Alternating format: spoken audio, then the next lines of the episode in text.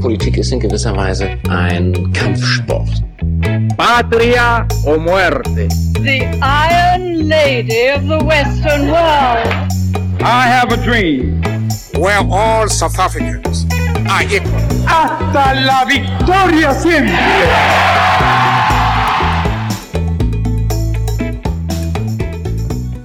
Grüßt euch und herzlich willkommen zu einer neuen Folge von Verzwickte Geschichte. Mein Name ist Christoph Halm, ich bin studierter Regionalwissenschaftler und unterhalte mich hier jede Woche mit dem Forscher und Historiker Dr. Christian Zwick über ein historisches Thema. Ja, das letzte ist für diese Woche nicht ganz so richtig, denn äh, wir fahren erstmal fort mit dem äh, Gespräch, das ich letzte Woche mit Herrn Professor Dr. Norbert Finch geführt habe. Und ja, denn wir mussten letzte Woche kurz innehalten und haben die Folge dann kurzerhand in zwei Teile unterteilt, da es noch so einiges zu bereden gibt zu diesem Thema, das da heißt die Entwicklung der Parteien in den USA. Ja, nachdem Christian im ersten Teil ein paar einleitende Worte zu den Umständen der Unabhängigkeit der nordamerikanischen Provinzen, den umfangreichen Unabhängigkeitskrieg und dessen Folgen zum Besten gegeben hat, durften wir Herrn Professor Dr. Finch, Experte für nordamerikanische Geschichte, bei uns begrüßen. Herr Finch hat in der Folge dann sehr anschaulich erklärt, worum es im amerikanischen Bürgerkrieg eigentlich ging und wie sich in dessen Vorfeld und in dessen Folge auch eine recht heterogene Parteienlandschaft in den USA etabliert hat. Wer mehr zu der American bzw. der Know Nothing Party den Whigs, Demokraten und Rep Republikanern hören möchte, kann gerne schon dort in der letzten Folge einsteigen, wenn er sie nicht schon eh gehört hat. Hier wollen wir nun einmal anknüpfen und uns mit der weiteren Entwicklung der politischen Welt des 19. und 20. Jahrhunderts in den USA auseinandersetzen. Sehr spannend ist hier auch die Wahl von 1876, zu der wir gleich kommen werden. Und einen Experten für die USA fragen wir natürlich auch, welche Prognose er für die Wahl im Jahr 2020 abgeben würde. Aber gut, fangen wir mal von vorne an. Bevor wir zu den Wahlen kommen, vielleicht zur Auffrischung noch ein paar Worte zum Wahlsystem im Allgemeinen. Seit 1845 finden die Wahlen in, in, den USA ja immer am Dienstag nach dem ersten Montag im November statt. Dieses Jahr fällt das auf den, zum Beispiel auf den 3. November. Hintergrund war damals, dass man den Bauern entgegenkommen wollte, da die Ernte zu dieser Zeit des Jahres bereits eingeholt war und das milde Klima die längere Reise zu den Wahllokalen auch begünstigt hat. Sonntag fiel wegen dem obligatorischen Kirchgang aus, Samstag wiederum, weil dort vielerorts Markttag war. Daher fiel eben die Wahl auch auf einen Dienstag.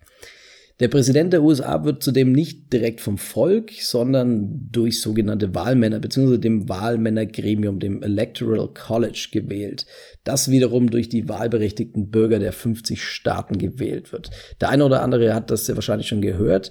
Die Zahl der Wahlmänner bzw. Wahlfrauen ist je nach Bundesstaat verschieden. Also Kalifornien hat zum Beispiel 55 Wahlmänner, kleinere Staaten wie zum Beispiel das kleine Delaware hat nur drei Wahlmänner zum Beispiel. Sämtliche Stimmen der Wahlmänner von jedem Staat gehen dann nach dem sogenannten The Winner Takes It All Prinzip an den Kandidaten, der die Mehrheit in diesem Staat erhalten hat.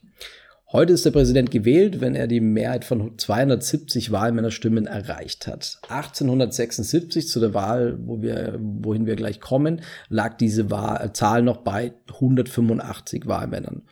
So viel vielleicht mal vorab zum Ablauf der Wahlen in den USA im Allgemeinen.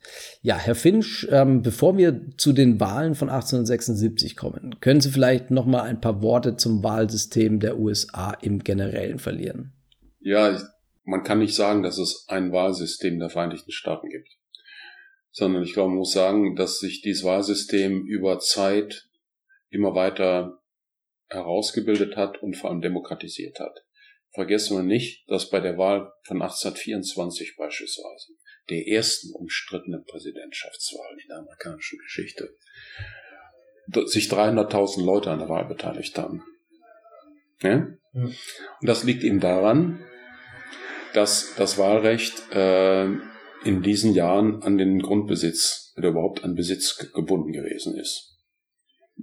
Nicht jeder freie weiße Mann war wahlberechtigt, sondern das war an ein Besitzrecht gebunden und äh, diese Eingrenzung des Wahlrechts, dieses Klassenwahlrecht, wenn Sie so wollen, das ist durch die Demokratische Partei in den äh, folgenden Jahren verändert worden. Also äh, spe speziell unter Andrew Jackson, ähm, wofür er jetzt nicht alleine verantwortlich war. Aber in, in der Zeit seiner Präsidentschaft sind zum Beispiel die Besitzqualifikationen abgeschafft worden, sodass der Kreis derjenigen, die wählen konnten, sich stark erweitert haben.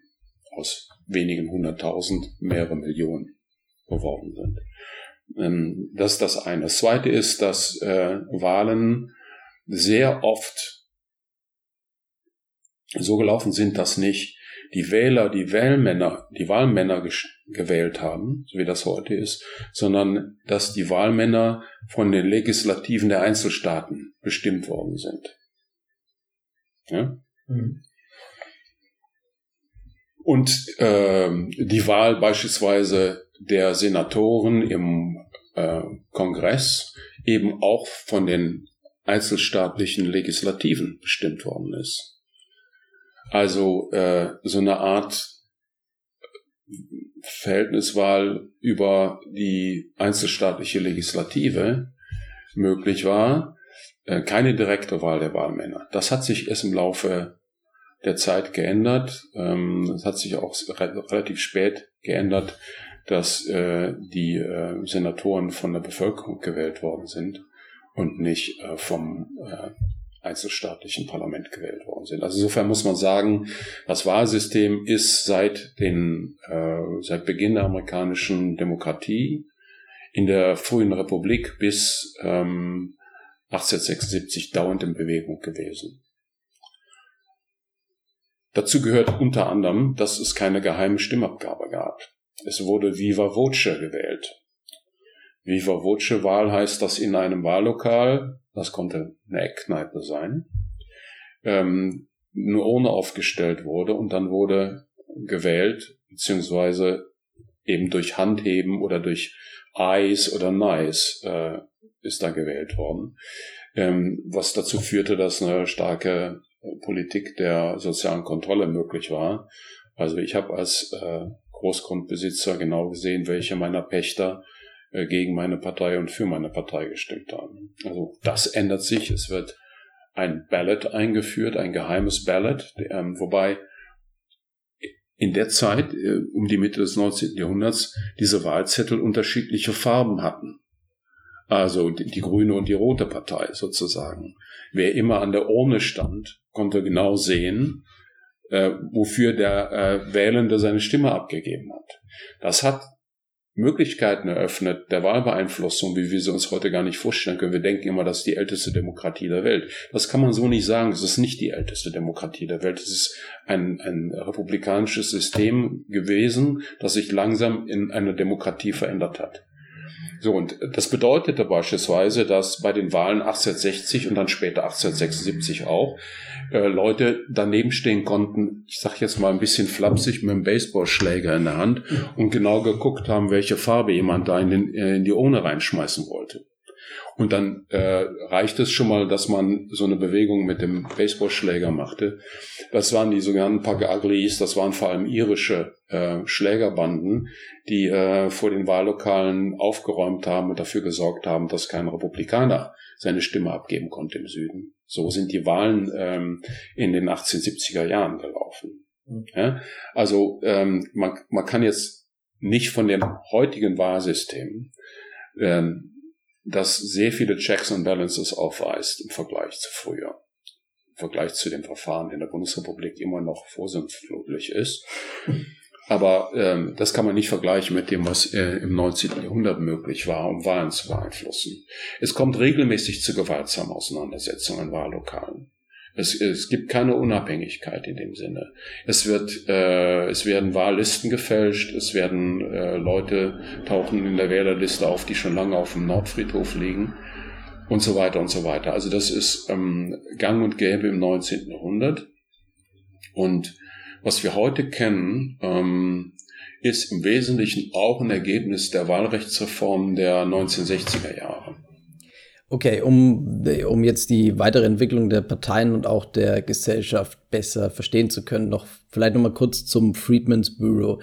Das Freedoms Bureau wurde ja 1865 als Dienststelle vom Kongress aufgestellt und sollte dann bis nach, also ein Jahr nach dem Kriegsende, glaube ich, für herrenlose Ländereien und für alle Angelegenheiten von Flüchtlingen und befreiten Sklaven sowohl aus den konföderierten Staaten, aber auch aus sonstigen vom Krieg betroffenen Gebieten zuständig sein. Welche Rolle spielt es hier nun in diesem Zusammenhang? Also das Friedman, das ist wichtig für die Wahl von 1876. Sonst versteht man gar nicht, wie das sich weiterentwickeln konnte. Friedman's Bureau war vielen Leuten ein Dorn im Auge. Natürlich den Südstaaten, klar, weil die in die inneren Angelegenheiten des Südens reingeregiert haben, wie das die äh, Südstaatler gesehen haben. Ähm, die haben beispielsweise die äh, nicht anerkannten eheähnlichen Verhältnisse zwischen Sklavinnen und Sklaven legalisiert. Auf einmal waren die Leute legal verheiratet. Das hat auch Konsequenzen natürlich gehabt. Ähm, damit sind die Kinder anerkannt worden und so weiter und so weiter. Äh, sie haben versucht, in die Arbeitsorganisation einzugreifen und äh, bestimmte Rechte für die Sklavinnen und Sklaven, ehemaligen Sklavinnen und Sklaven durchzusetzen und so weiter. Das hat vielen Leuten im Süden total gestunken, aber es hat auch Leuten im Norden gestunken, weil die der Meinung waren, der Krieg hat uns sowieso sehr viel Geld gekostet. Wir sollen uns jetzt mal langsam wieder auf unsere auf unser Kerngeschäft konzentrieren. Und diese Stimmen waren auch innerhalb der Republikanischen Partei äh, durchaus vertreten. Also der, der ganze Wirtschaftsflügel, würde man heute sagen, der Republikanischen Partei hätte gerne den Süden sich selbst überlassen. Hauptsache, sie können weiter äh, jetzt an ihren industriellen äh, Vorhaben basteln. So. Ähm, infolgedessen hat es immer wieder Auseinandersetzungen um das Freedmen's Bureau gegeben. Andrew Johnson hat versucht, es äh, abzuschaffen, ist es 1872 dann tatsächlich abgeschafft worden. Und damit ist der letzte legale Schutz weggefallen, den die, ähm, den die Befreiten im Süden hatten. Die Verträge sind nicht honoriert worden.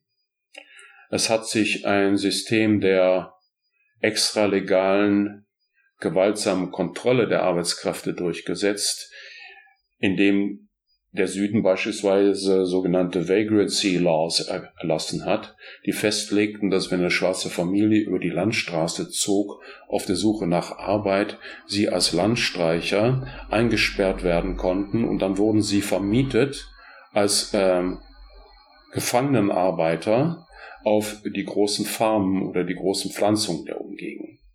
Also die sind sozusagen durch ähm, ein, ein Landstreichergesetz zu Kriminellen gemacht worden und diese Kriminellen mussten dann ihre Strafe abarbeiten. Das ist natürlich ein großartiges System, um äh, nicht freie Arbeit zu generieren. Ne? Und das ähm, ist im großen Stil äh, gemacht worden. Ähm, also im Prinzip das Recht auf Freizügigkeit dadurch aufgehoben worden. Wenn immer eine schwarze Familie irgendwo anders Arbeit gesucht hat, dann mussten sie einen Brief vorzeigen ihres ehemaligen ähm, Arbeitgebers, der gesagt hat, die haben ihre Schulden bezahlt, die dürfen abziehen und so weiter und so weiter. Wenn das nicht gegeben war, dann sind sie kriminalisiert worden. Ähm, die, die andere Methode, ähm, Arbeit zu kontrollieren, war tatsächlich äh, durch Gewalt, also indem sehr früh, schon 1869, Organisationen wie der Ku Klux Klan entstanden sind. Da gab es noch mehrere. Der Ku Klux Klan war nicht die einzige Organisation dieser Art, die einfach äh, schwarze Bevölkerung angefangen haben zu terrorisieren. Also äh, Kinder, die zur Schule gingen, äh, eingeschüchtert haben, Schulen angezündet haben, schwarze Kirchen angezündet haben, Leute ausgepeitscht haben, Leute gelyncht haben. Ähm, und zwar nicht, wie das immer behauptet worden ist, weil schwarze Männer weiße Frauen vergewaltigt hätten, sondern im Wesentlichen, weil die Schwarzen äh, Initiative gezeigt haben. Die haben Eigeninitiative gezeigt, die wollten was verändern, die haben einen Laden eröffnet, die haben eine Farm gehabt, die haben ähm, sich eine Ausbildung äh, besorgt, äh, haben vielleicht sogar studiert. Ähm, und das war Grund genug, diese Leute einzuschüchtern. Und da war dann der Ku Klux Klan die Organisation, die das gemacht hat. Hand und Handschuh der Demokratischen Partei. Ganz klar. Also die führenden Kleinleute sind alle Demokraten gewesen. Also mit, auf die Art und Weise wird aus den befreiten Sklavinnen und Sklaven äh, eine Gruppe von Menschen gemacht, die nicht mehr das Recht haben, ihren Arbeitsplatz frei zu wählen, die gezwungen werden können, ganz schlechte Arbeitsbedingungen anzunehmen als Konsequenz davon, die terrorisiert und kriminalisiert werden.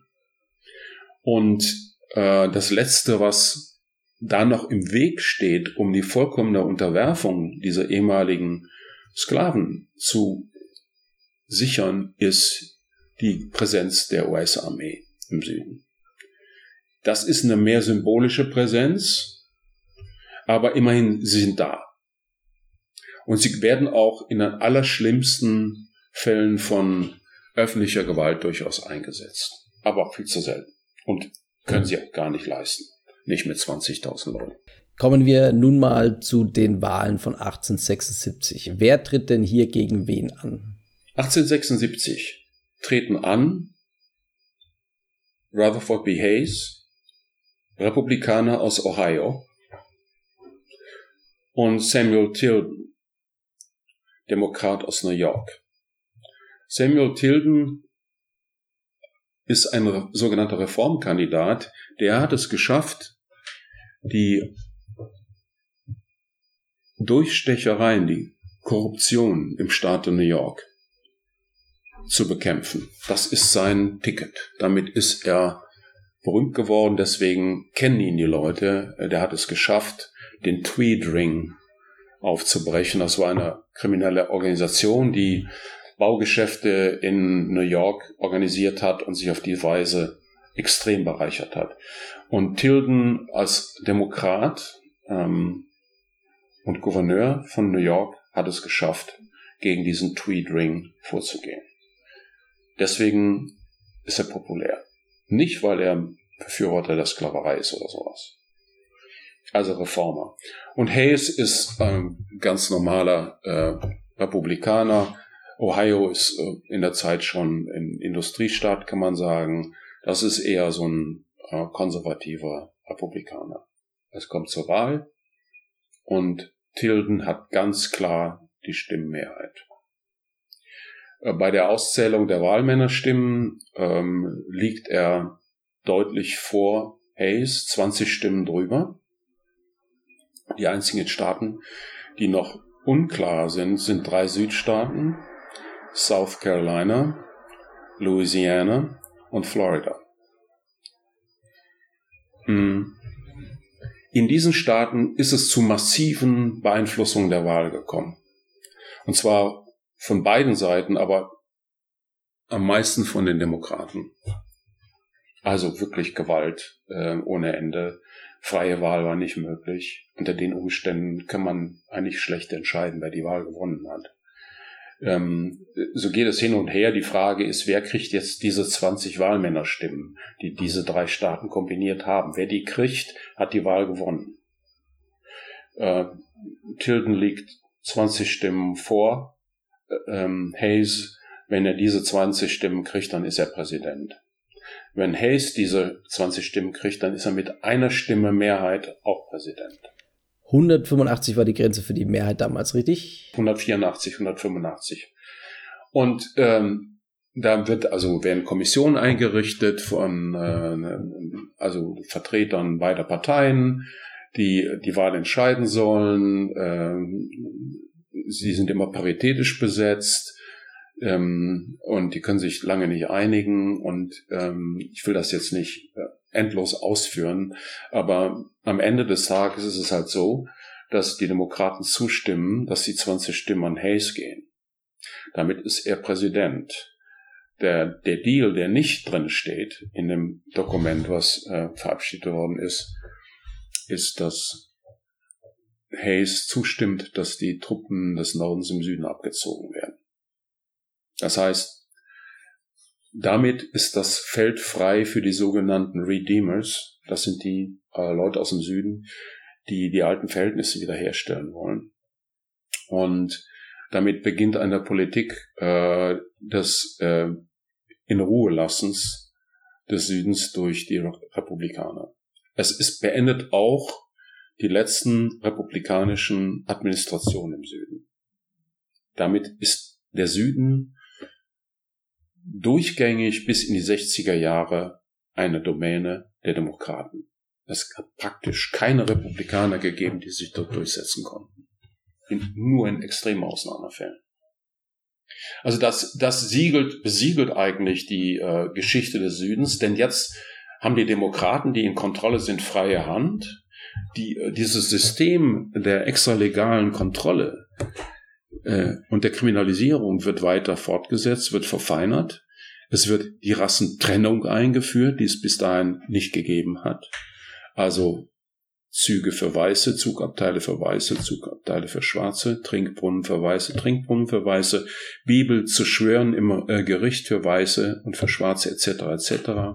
Ähm, die äh, Zerstörung des der Ansätze eines schwarzen Bildungssystems, die Zerstörung der Ansätze eines Systems der ökonomischen Selbstversorgung im Wesentlichen. Und damit wird es möglich, im Süden äh, unter dem Rubrum ähm, der Verpachtung der Pächter äh, ein System einzuführen, das sich zwar von der Sklaverei unterscheidet, aber nicht sehr viel. Diese Pächter haben keine Rechte. Ähm, sie haben zwar das legale Recht zu klagen, aber bei Zeugenaussagen wird, werden schwarze Stimmen nicht gehört. Die Gerichte, äh, die Staatsanwaltschaft, alles das ist im, unter Kontrolle der Demokratischen Partei. Und das besiegelt äh, die Geschichte des Südens und der Vorherrschaft der Demokratischen Partei im Süden bis, man kann sagen, zur Präsidentschaft Kennedys. Gut, es fällt einem ja als Außenstehender in diesem Zusammenhang schon ein bisschen schwer, das nachzuvollziehen. Also man hat ja eher im Kopf, dass die Republikaner die konservative Kraft in den USA sind. Kann man denn festmachen, wann sich das Ganze dann dreht, beziehungsweise wann die Demokraten sich zu der mehr oder minder liberaleren Partei und die Republikaner sich eher in die konservative Richtung entwickeln? Ja, ja, natürlich, klar, das, das muss man, äh, also zum, äh, der, die, sozusagen die erste Welle der Demokratisierung der äh, Demokratischen Partei ist natürlich FDR, ne? Franklin Delano Roosevelt, äh, Präsident der Vereinigten Staaten von 1932 bis 1945. Ähm, hervorragender Präsident, einer der ganz großen Präsidenten der Vereinigten Staaten, Demokrat aus New York, woher sonst, ähm, ähm, der im New Deal ja anfängt, eine Politik zu machen, die man ansatzweise als sozial integrativ, vielleicht sogar sozialdemokratisch bezeichnen könnte. Jedenfalls gewisse Ansätze sind da. Gesundheitsversorgung, äh, Sozialversicherungssystem, alles das sind, ähm, man würde sagen, klassische Bismarckische Ansätze, die Franklin Roosevelt in die amerikanische Politik reingebracht hat. Und ähm, letztlich scheitert aber auch er an dem soliden Block der Demokraten aus dem Süden. Er hat ähm, auf Druck auch seiner Frau versucht, äh, Anti-Lynching-Gesetze durchzusetzen, die aus Lynchings Bundesverbrechen gemacht hätten, sodass der Bund die Möglichkeit gehabt hätte, diese Verfahren vor ein Bundesgericht zu ziehen. Bis dahin war es halt so, dass das dann einzelstaatliche Verfahren waren, die waren unter Kontrolle bestimmter Interessen und infolgedessen ist niemand wegen Lynching äh, verurteilt worden. Können Sie da vielleicht nochmal kurz erklären, was genau Lynching eigentlich ist? Das ist die massenhafte Ermordung von African Americans. Ja. Ähm, das ist nicht nur aufhängen, das ist auch vierteilen, kastrieren und so weiter und so weiter, you name it. Das sind extrem gewalttätige ähm, Feste, muss man sagen, Blutfeste, die da gefeiert werden, wo ganze Stadtbevölkerung zusammenkommen, um der öffentlichen Hinrichtung eines unschuldigen Mannes beizuwohnen. Und äh, da hätte man natürlich, wenn man als Bund da reingegangen wäre, die Möglichkeit gehabt, die Beteiligten sofort dingfest zu machen und abzuurteilen. Das war aber nicht der Fall. Und Roosevelts Versuche, jetzt Anti-Lynching-Gesetze zu verabschieden, die scheitern eben am Widerstand der Demokraten im Süden. Aber es ist eine Öffnung der Demokratischen Partei auf jeden Fall da für soziale Fragen für äh, für ein, das Gefühl, dass man dass man was ändern könnte. Ähm, das hat sicherlich auch damit zu tun, dass es ähm, Roosevelt gelingt, ähm, so, so ein, die Arbeiterschaft teilweise für die Demokratische Partei zu gewinnen. Äh, ganz wichtig und ganz wichtig, die in den 30er Jahren sich verstärkende Gewerkschaftsbewegung an die Demokratische Partei zu binden. Ähm, also da ist sozusagen der erste Schritt zu einer Öffnung. Aber ähm, wirklich wichtig wird das dann in der Kennedy-Zeit. Und mit, mit Kennedy-Zeit nicht nur John F. Kennedy meiner, sondern vor allem auch sein Bruder, der Justizminister war, der entscheidende Dinge mit durchgesetzt hat. Also zum Beispiel die Frage, wer ist eigentlich wahlberechtigt? Wer darf eigentlich zur Wahl gehen? Die Bürgerrechtsbewegung, ähm, die zur gleichen Zeit mit dafür sorgt, dass äh, afroamerikanische Wähler und Wählerinnen ähm, sich an der Wahl beteiligen können.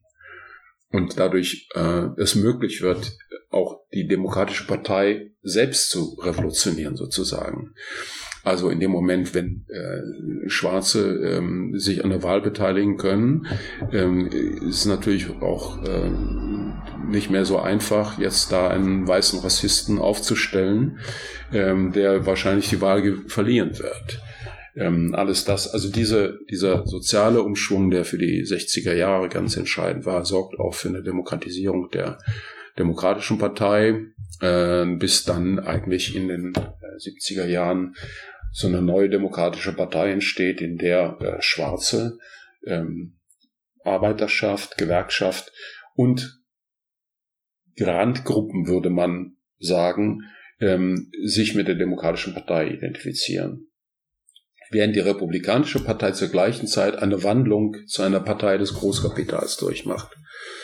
Und äh, letztlich für die Republikanische Partei, wie wir sie heute kennen, die Zeit vor Reagan entscheidend ist weil es hier äh, den Konservativen, man muss sagen, es gibt zwei Gruppen von Konservativen in den Vereinigten Staaten. Es gibt die Wertkonservativen, die sagen, wir ähm, haben das schon immer so gemacht und äh, wir lassen uns das weiter so machen, die aber nicht per se jetzt irgendwie religiös sind, sondern die sind eben einfach darauf bedacht, ihre Pfunde abzusichern.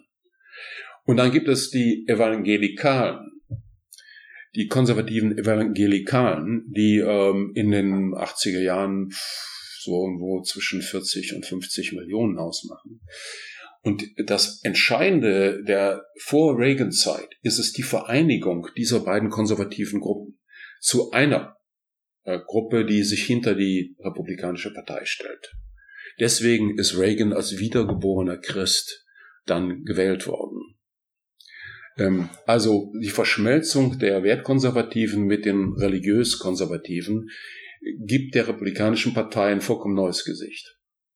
Und die ähm, diese, sagen wir mal, ähm, Konservativen à la Rockefeller, das wäre heute jemand, der wäre am linken Rand der Demokraten. So, diese alte, diese alten ähm, Republikaner, die sterben weitgehend aus. Und dann mit der Entwicklung von Tea Party und so weiter äh, rutscht diese republikanische Partei immer weiter nach rechts, mh, hm, so dass sich äh, das auch vollkommen verschiebt. Nicht? Ähm, auf einmal sind die Republikaner im Süden stark und die Demokraten in den städtischen Zentren.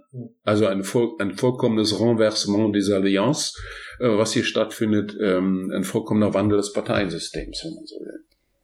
Okay, nach dem wir nun aber einen Blick auf die Wahlen von 1876 geworfen haben und uns diesen Wandel des Parteiensystems angesehen haben, wollen wir vielleicht nochmal eine Brücke zur Aktualität schlagen. Also die Wahl von 1876 ist ja, wie wir gehört haben, eine Geschichte von Wahlfälschung, Konzessionen, Absprachen, die so aber natürlich nicht unbedingt in den Verträgen auftauchen. Jetzt ist die Wahl ja auch sehr knapp ausgefallen und wenn wir jetzt mal auf das Jahr 2020 blicken, wo sehen Sie denn Parallelen zur Wahl von 2020?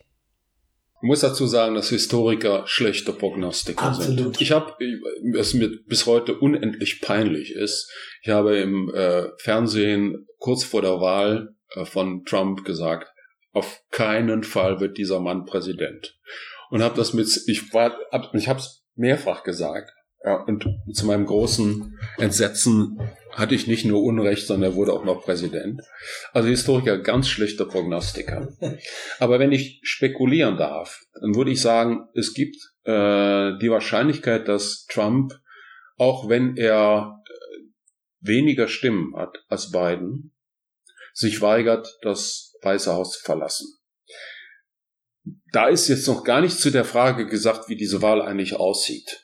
Äh, ob das äh, Wahlrecht äh, begrenzt wird, ob äh, die Briefwahl abgeschafft wird oder virtuell abgeschafft wird, indem man äh, die Post finanziell aushungert. Ähm, das Gerrymandering, muss ich das erklären?